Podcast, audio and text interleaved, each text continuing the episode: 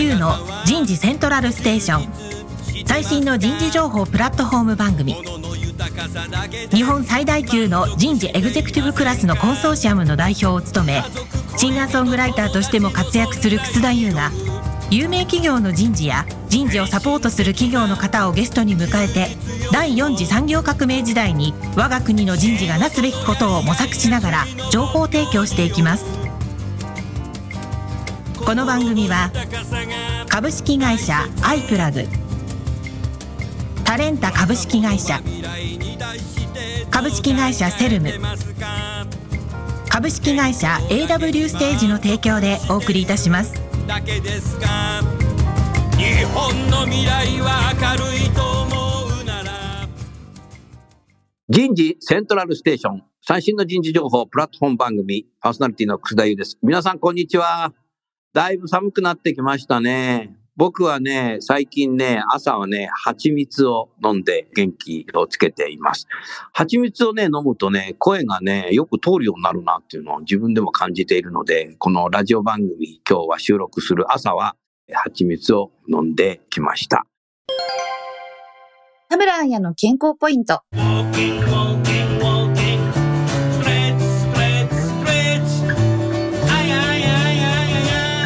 スマホ老眼に注意。老眼とは水晶体が硬くなることで、ピント調節機能が低下し、近くのものが見えづらくなる現象です。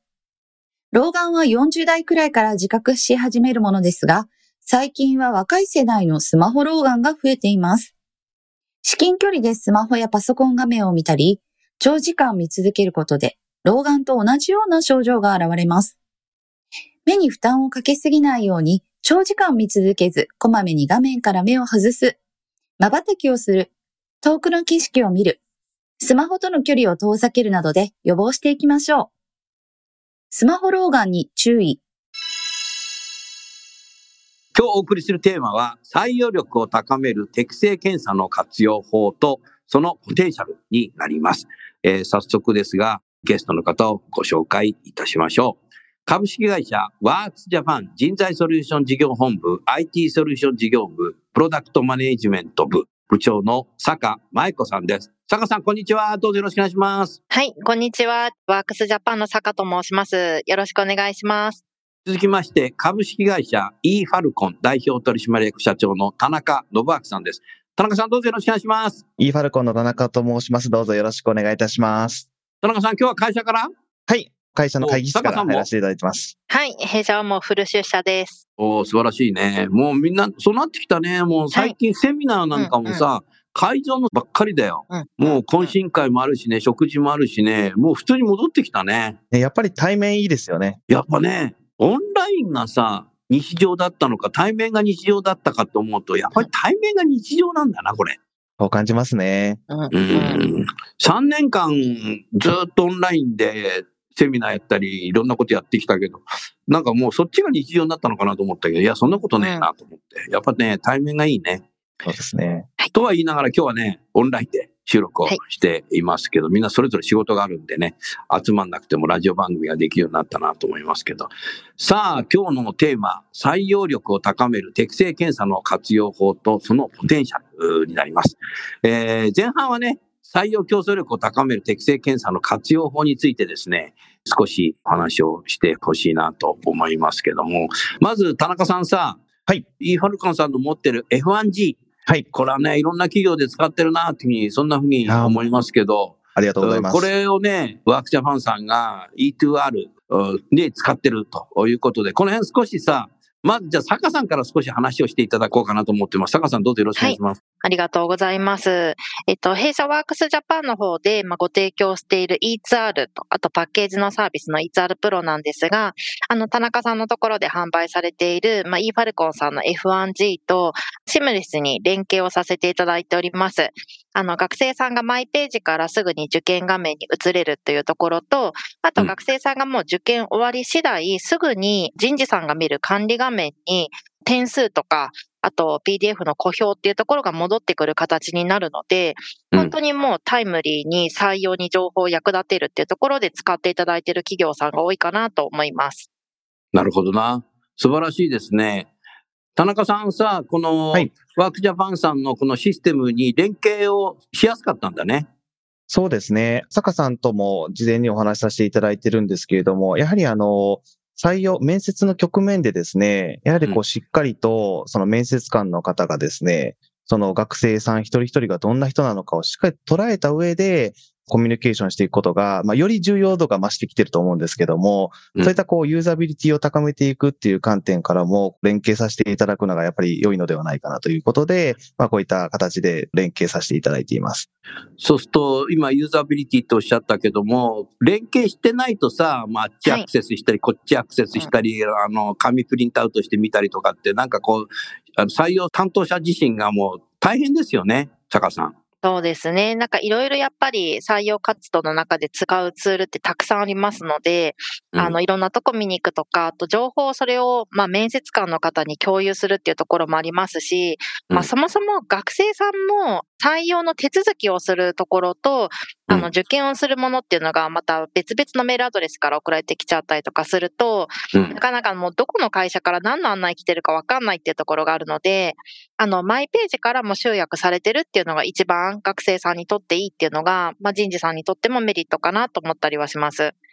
もう学生さんも一社だけ受けるわけじゃないだろうから、そうすると本当そうんですよねだよね。はい。企業さんからしてもやっぱりそういうところで離脱が出てしまうともったいないですもんねそう。なんですよね。そういうとこで離脱してる学生いそうだね。いますいます。めんどくせえみたいな。もう今何でもメールできちゃうので、見落としたっていうところで。はい。うん、それはもう、チャンスを逃しちゃうもんね、企業としてもね。考えたらやっぱり学生に寄り添うっていうことは絶対重要になってきてるんだろうけど、もうそこから寄り添ってないじゃんってなっちゃうわけでしょ、はい坂さん。はい、そうですね。うん、それはいいね。なるほど。少しさ、田中さん、その F1G の少し特徴を田中さん少し話していただけますか？はい、ありがとうございます。まずですね、eFalcon という会社は、適正検査の開発、提供、そしてそのデータを用いた分析のお手伝いをさせていただいている会社なんですけども、創業うん23期目の会社になります。うん得意としているのはそのパーソナリティを捉えることができる適正検査、あの F1G ですね。これの提供をしているわけなんですけれども、まあうん特徴的なのは、測定領域の広さと、その測定の精度の高さっていうところが、あの、最も特徴かなと思ってまして、うん。よくご説明するんですけども、最近ですと、活躍する人材を、どんな人材が活躍しているのかを分析して捉えたいですとか、退職する人の特徴を捉えたいとかっていう、まあそういうこう、ご相談を受けるんですけども、そういったこう分析をするときにですね、パーソナリティの測定領域が広くないと、きちんと重要な因子をですね、捉えきることができないとうん。なので、まあ、データ分析に適した測定領域の広い適正検査を提供しているっていうところが一つ大きな特徴かなと思うんですが、もう一つですね、あるのは、やはりこう、一人一人をいろんな側面から捉えることができる、理解を深めることができる適正検査になってますので、まあ今の採用活動においてはですね、見極めだけではなくて、しっかりとこう、口説いていくようなですね、引きつけていくところでも活用できる適正検査になっているかなと思います。なるほどね。はい。今まで創業以来、学生は何人ぐらいがこの F1G を使われたんですか？そうですね。あの、直接、まあ、eFalcon が提供しているので、だいたい400万人以上の受験が。?400 万人？あのはい。まあ、あの、提供して10年強なんですけども、400坂さん万人。すごいね。すごいですよね。400万人ってなるとビッグデータになるな。うん、うん。そうですね。うんはい。社員の数だとさ、社員が400万人いる会社ってないので、こんなのスモールデータなんだよね、逆にね。うん、そうですか。それはすごいな。そこまであるとね。うん。坂さん、その、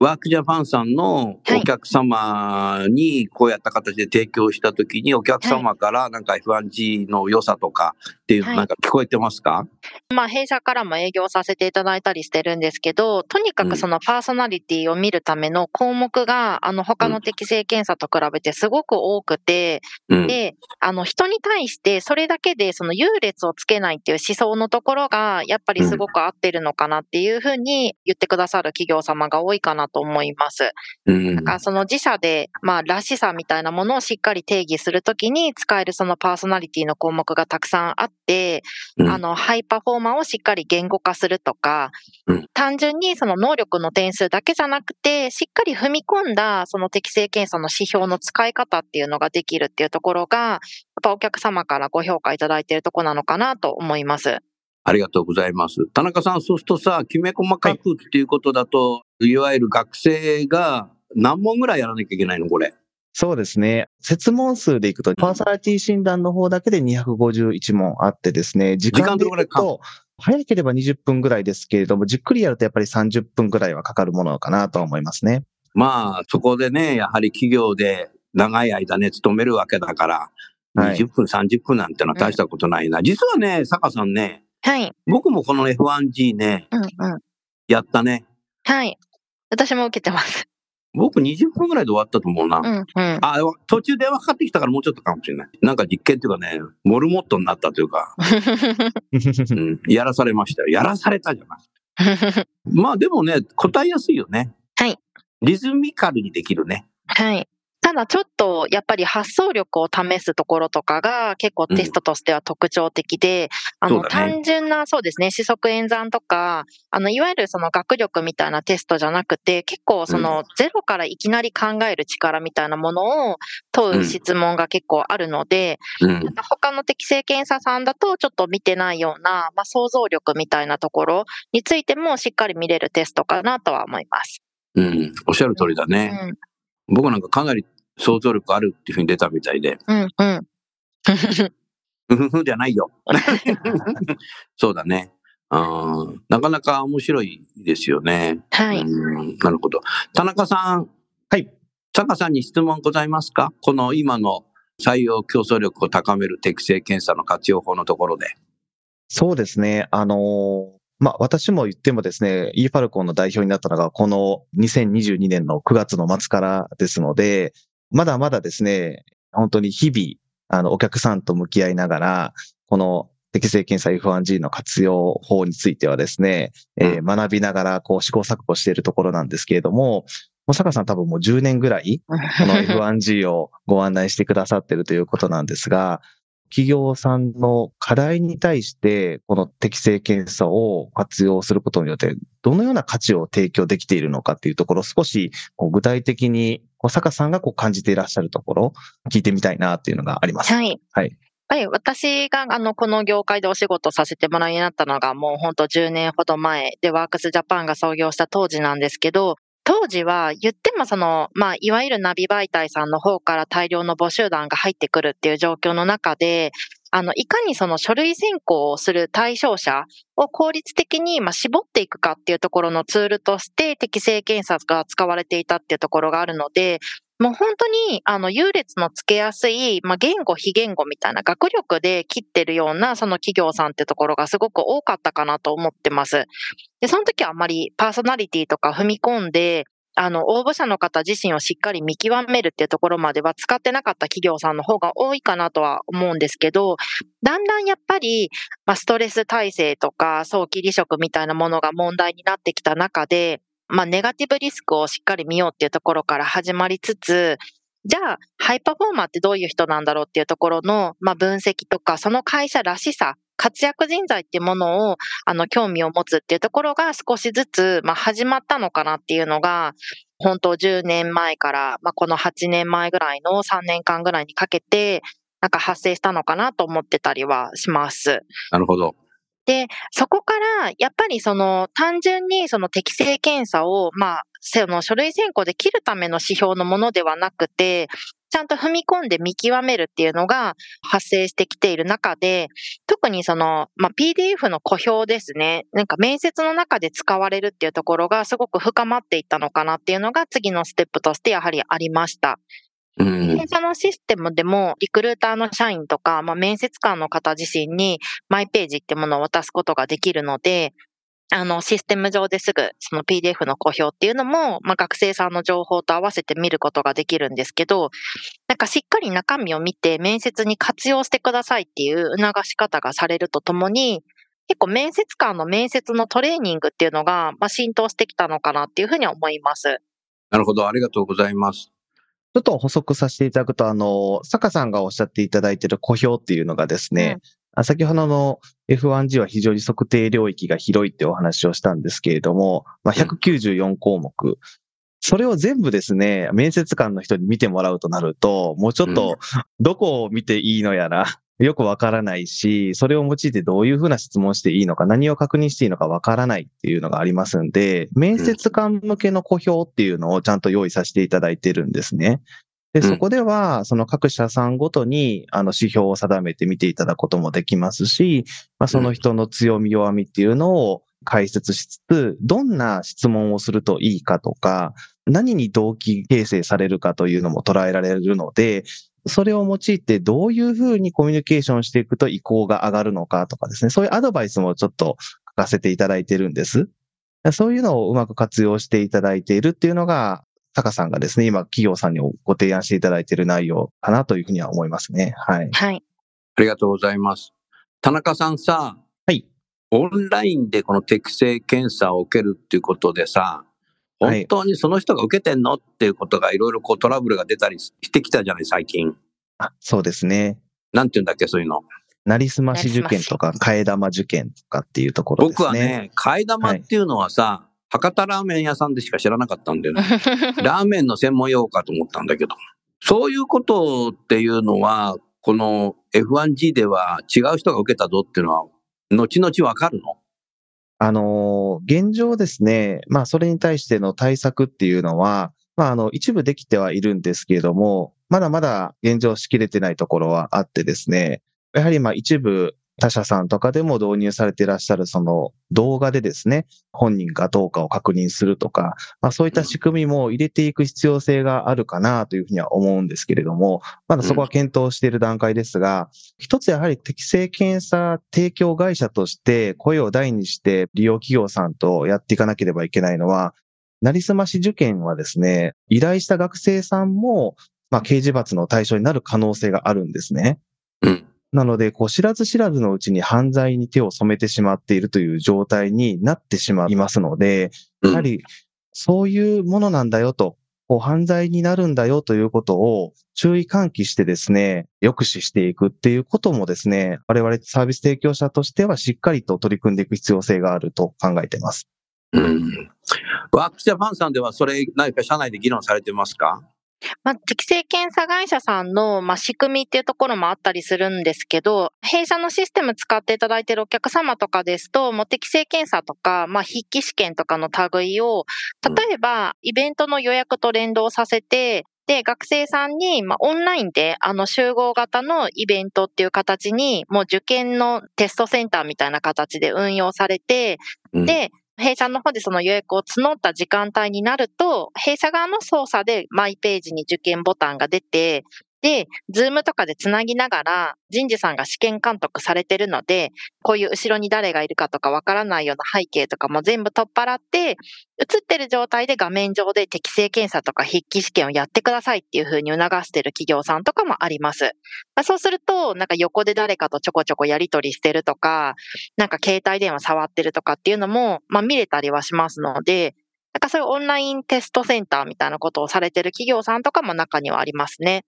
うん。なるほど、なるほど。はい。まあでも、こういうことが起きたっていうことで、各社ね、ユーファルコンさんも、ワークスジャパンさんも、いろいろね、前向きに、これからどう取り組んでいけばいいかっていうことを議論しているところなんでしょうね。ありがとうございます。はい。さあ、そしたら次の後半のテーマいきましょう。変化する人事課題に対する適正検査の可能性。えー、田中さんの方からお話しいただけますか？そうですね。本当に今はですね、人的資本経営の大きな潮流を受けながら、まあそれだけではなくって、採用にこう、フォーカスすると非常に採用競争が過熱化してきていますし、あとはその、まあ、アフターコロナということで、またその働き方とかですね、そういったものが大きくこう変化してきている局面だと思います。まあそういった中でですね、やはりこう一人一人に対してですね、企業がしっかりと理解を深める必要性っていうのが高まってきていると思っています。で、一人一人を理解して、その本人の、まあ、意識行動の変容を促して、で、例えばですけど、まあ、リスキリングにつなげていくとかっていうことをしていかないと、まあ、これからの変化に個人として、会社として適応していけなくなってしまいますので、まあ、そういった中でですね、個人というものをしっかりと捉えることができるパーソナリティ診断、適正検査っていうのはですね、まあより注目度が高まってくるのではないかなというふうに感じています。うんはいなるほどね。まあ、適正検査は、僕はいつも思うんだけど、採用の時使う適正検査と、管理職登用の時に使う適正検査と、同じの方が僕いいんじゃないかなと思ってるけど、田中さんその辺いかがですか？あの、おっしゃる通りだと思います。やはりこう、パーソナリティデータを共通のものでですね、捉えることによって、そのデータが蓄積されてですね、それを用いた様々なですね、予測モデルの構築とかができるようになってきますので、やはり。こう、新卒中と共通して会社に入るタイミングでは同じ適正検査を受験していただいて、で同じこうパーソナリティデータを蓄積していきながら、他の人事データとこうクロスで分析しながらですね、誰を幹部候補として投与するのかとかですね、そういった検討に役立てていくような形が私はあの理想かなというふうに考えています。うん。はい。あのーやはりね、このパーソナリデータは、やっぱり年々変わるんですよ。例えば、坂さんね、えーはい入社する前と入社した時と2年目と3年目って結構変わるんだよね。はい。なんか弊社でも入社するタイミングで受けた後に、まあ私たち F1G も取り扱いさせていただいてたりするので、うんあの入社後、営業の勉強のためにってところで受けたりもするんですけど、うん。入社前に持ってたそのパーソナリティよりも、やっぱ入社後の方が働いてみた本当の自分っていうのを知るので、うん。少し点数下がったりとか、うん。で、ちゃんと自信を持つときとか役割が与えられた瞬間に、またその持ってるパーソナリティっていうところが変わってきたりはするので、うん。いや、パーソナリティというかまあ、どっちかっていうと役割に対しての、まあ、行動とかの特性が変わるっていう感じですかね。うんだ。からそこはやっぱり組織の中で、今その人がどういう状態かっていうのを常に見ながら、育成に使っていくっていうのはすごく大事かなというふうに思います。やはり今の時代は、あの、マネージャー、部下に対して個に寄り添っていかなきゃいけない。うんえーそれからやっぱダイバーシティの観点から、やっぱ部下がどういう状態にあるのかも知らないといけない。えーということを考えたときに、部下のその F1G が毎年こう、例えばやったとして、まあ、毎年やんなくてもいいですけども、少し変わってきたなと思うと、その変わってきたところに対して、ワンワンコミュニケーションで部下と議論していく。部下がなんで変わってきたのかっていうのを少しインタビューしてみたり、いろんなことをすることによって、リーダーシップ発揮した方がいいねとかって、そういうことも、アドバイスこうできてくる可能性っていうのは、田中さんありそうな気がしますね。ありますね。あの、さっき坂さんおっしゃっていただいたように、やっぱりそのパーソナリティ診断で捉えられるものとしては、幼少期からですね、青年期にかけて形成された変わりにくい部分から、本当に職務適性とかですね、その意思決定基準ですとか、そういったこう、どういった環境とか役割を担うかによってですね、変化する部分っていうのがやっぱりありまして、まあ、大体は2年から3年ぐらいの周期で、その受けていただきながら、今自身がどういう状態にあるのかとか、まあ、上司の人とそれを見ながら、じゃあ今後どういうそのキャリアを歩んでいくのか、役割を担っていくのかっていうのを考えるっていうところでも活用できるものかなというふうには思いますね。うん。はい。まあ、私はよく繰り返し申し上げてるんですけど、人的資本ということは何かっていうと、はい。人的負債人材を作らないってことなんですよね。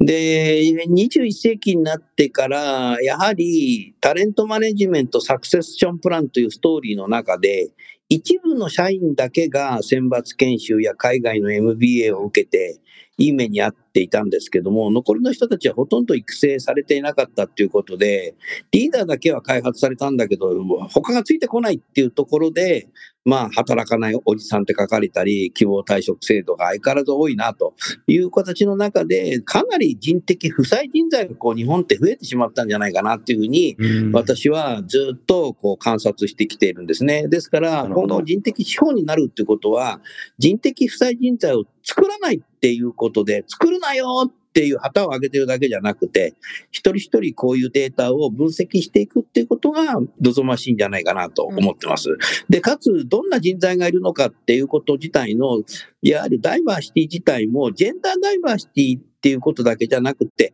男にもいろんな人いるし、女にもいろんな方がいるわけなので、そういうこと自体をパーソナルデータを見ながら、あ価値観が違うんだなっていう、まあ、部下に対してどうやって接していけばいいのかっていうこと自体も、ダイバーシティマネジメントの観点からすると、この適正検査っていうのはすごく面白い状況に入ってきたんじゃないかなっていうふうに、そんなふうに思いますね。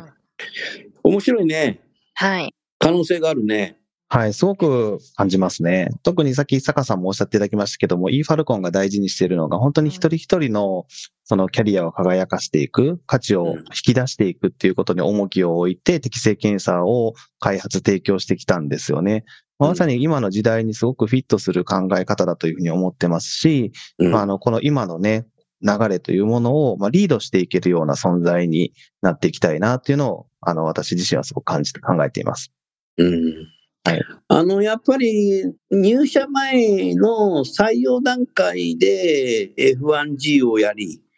入社してからやるとですね、あ、替え玉だったなっていうのすぐ分かっちゃうね、これね。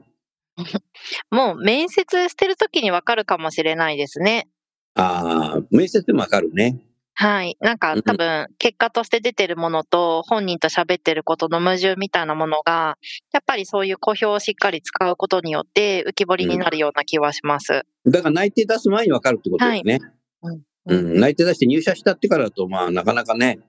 違いが出てきてもめんどくさいなっていう形になっちゃうので。うん、そうだね。だからやっぱり採用担当者の面接力の目利きをつけるには、採用担当者っていうものもジョブ型でやっぱりプロフェッショナルを作っていかなきゃ僕はいけないんじゃないかなと思ってるね。はい。えーなんかこう、ジョブ型を入れる企業でも、人事でジョブになってるだけで、相変わらず採用だ、育成だ、労務だ、海外だとか、勤労だとかっていうのはな、ローテーションしてる企業があるけど、やはりもう採用だけのプロフェッショナルを作っていくっていうことが必要なんじゃないかなと思ってるけど、坂さんその辺個人的にどう思ってる？私もそう思いますね。ただまあ、ちょっと採用と育成をどこまで分けるかっていうのは個人的に思うところがあって、うん。やっぱ育成をしてみないと、またどういう採用をしたいかとかっていうところのビジョンが書けないような気がしますし、うん。なんか育成の苦労も知らないと、採用の時のその数の充足だけを追わないっていうところがつながってこないような気もするので、うん。ちょっとまた、労務とか制度とはまた別なのかもしれないんですけど、採用と育成は一定そこのプロフェッショナルが連携できるのか、まあ一定そのキャリアがつながるのかっていうところがあっ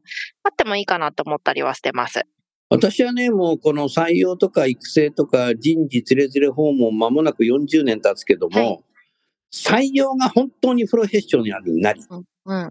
育成が本当にプロフェッションになるんであれば、採用と育成のうん。うん。インクルージョンが行われるので、うん連携はしやすいと思います。はい。今はね、ゼネラリスト同士でやってるから、どうせ移動になっちゃうから、はい。議論がね、薄っぺらいんですよ。うんうんうんだから、採用と育成両方やるっていうこと自体になると、二頭を追うものは何とかって言いますでしょ、うん。ね。それに僕はね、日本的にはね、陥ってしまうことになって、はい。結局プロフェッショナルがなんちゃってプロフェッショナルになっちゃうんじゃないかなと思いますね。はい。なんか日本ってね、結構ね、なんちゃってになっちゃう人多いんですよね。うんうん、だからそうなってくると、プロフェッショナルは育たないので、やっぱ採用は採用のプロフェッショナルを作るってことと、育成は育成を育つってことが重要なんじゃないかな。ワークチャーファンさんは日経ビジネススクールでね、はい採用変革リーダー養成講座を運用されてるし、育成のね、トランスフォーメーションもやっていて、はい。えー実は田中さん、僕がね、それをね、全部コーディネートしているんですよ。ですから、そういう中で、まあ、採用と育成を両方分かるプロを作るっていうことよりも、採用は採用だけ、うん。育成は育成だけ、本当にプロフェッショナルになっていくっていうことになれば、確実に両者での本当の話し合いができる、プロの組織になっていくんじゃないかな。はい。そうですね。対等なプロフェッショナルがそれぞれいると、そうそうそう。あの、うまいこと連携回っていくのかなっていうのは思います。うん。今年はね、多分ね、昭和で言うと98年ぐらいになるんじゃないかな。だからね、もう第4次産業革命時代になくなってきてるので、こういううまくね、採用の適正検査自体も、うまくね、将来的にどうやって活用するんだと、育成にも使えるようにするんだとか、えーいうことで、採用もプロフェッショナル、育成もプロフェッショナルに本当になっていかないと、えーいかないなということで、それをもう昭和の100年ぐらいまでにはやってほしいなと思いますね。それでできてないと、もうね、いろいろこう、なんか相変わらず昭和企業ですよねって言われるんじゃないかなって私はすごく危惧していますね。ですからぜひ第4次産業革命時代の採用担当者、第4次産業革命時代の育成担当者ということで、プロフェッショナルになるということをね、ぜひ目指していただきたいなって、そんなふうに思いますね。楠田優のヒュー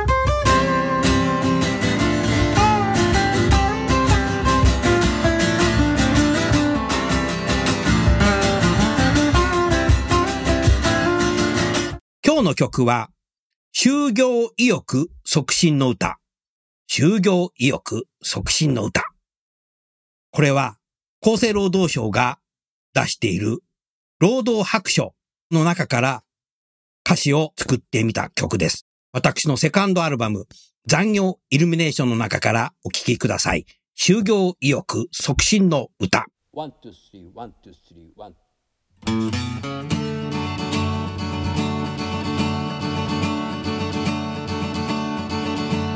西暦2010年から20年間で約845万人の労働人口減少。女性若者高齢者障害者がみんなで参加する社会を目指そうじゃないか。若者の諸君働いていますか？部屋でゴロゴロ。していませんか？部屋でゴロゴロ。していると腹が減りお腹までゴロゴロしてきます。女性の皆さん働いていますか？子育てをしながら働いている人もいるでしょう。旦那さんは育児休暇取れますか？それなら仕事できますか？60歳を過ぎた高齢者の皆さん働いて。いますか？生き生きと長生きしていくならば若者と一緒に働こうじゃないか。障害者の皆さん仕事ありますか？働いていますか？2%雇用。できていない会社を見つけて働きたいですよね。みんなで参加可能な社会が持続すれば少子化高齢化人口減少化が影響したとしても女性若者高齢者障害者が活躍できる西暦2010年から20年間に女性若者高齢者障害者が全員社会に参加していけば約213万人の労働人口減少にとどまる。女性若者高齢者障害者がみんなで働こう。女性若者高齢者障害者がみんなで働こう。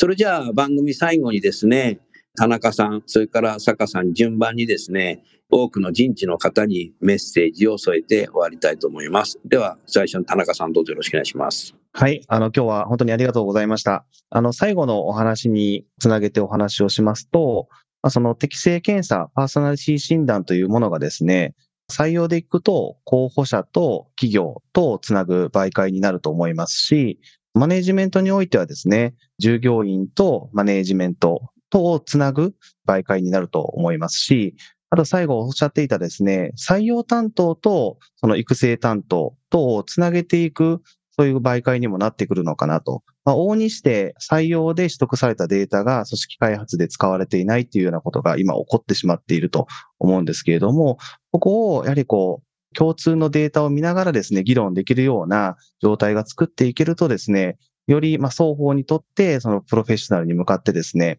高めていくことにつながるんではないかなというふうに思っています。はい。まあぜひ、あの、こう、パーソナリティデータというものをですね、うまく活用してですね、まあ、今の時代を乗り越えていける強い組織づくりに貢献していきたいなと思っております。はい。ありがとうございますありがとう。ございます。では、最後に坂さんお願いいたします。はい。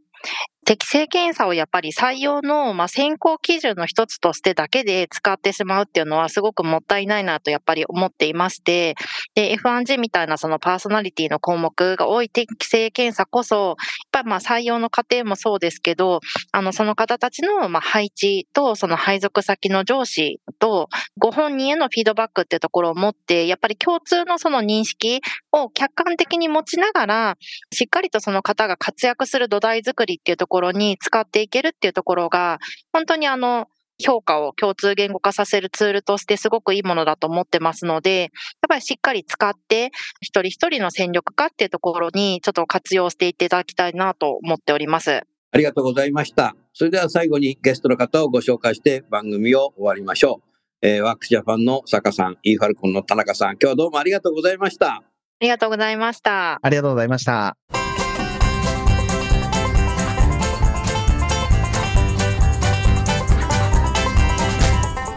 の番組はいかがでしたか？楠田優のサードアルバムの中から「輝け飛び出せグローバル人材」とともにお別れです。この番組は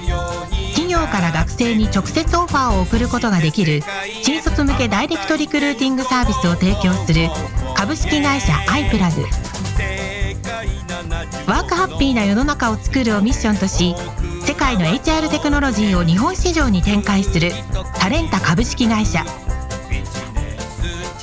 お客様と伴走しながら長期的多面的に経営進化を支援する人材開発組織開発のベストパートナー。株式会社セルム。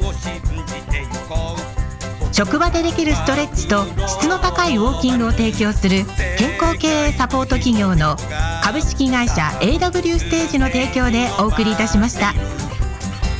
それでは次回もお楽しみに。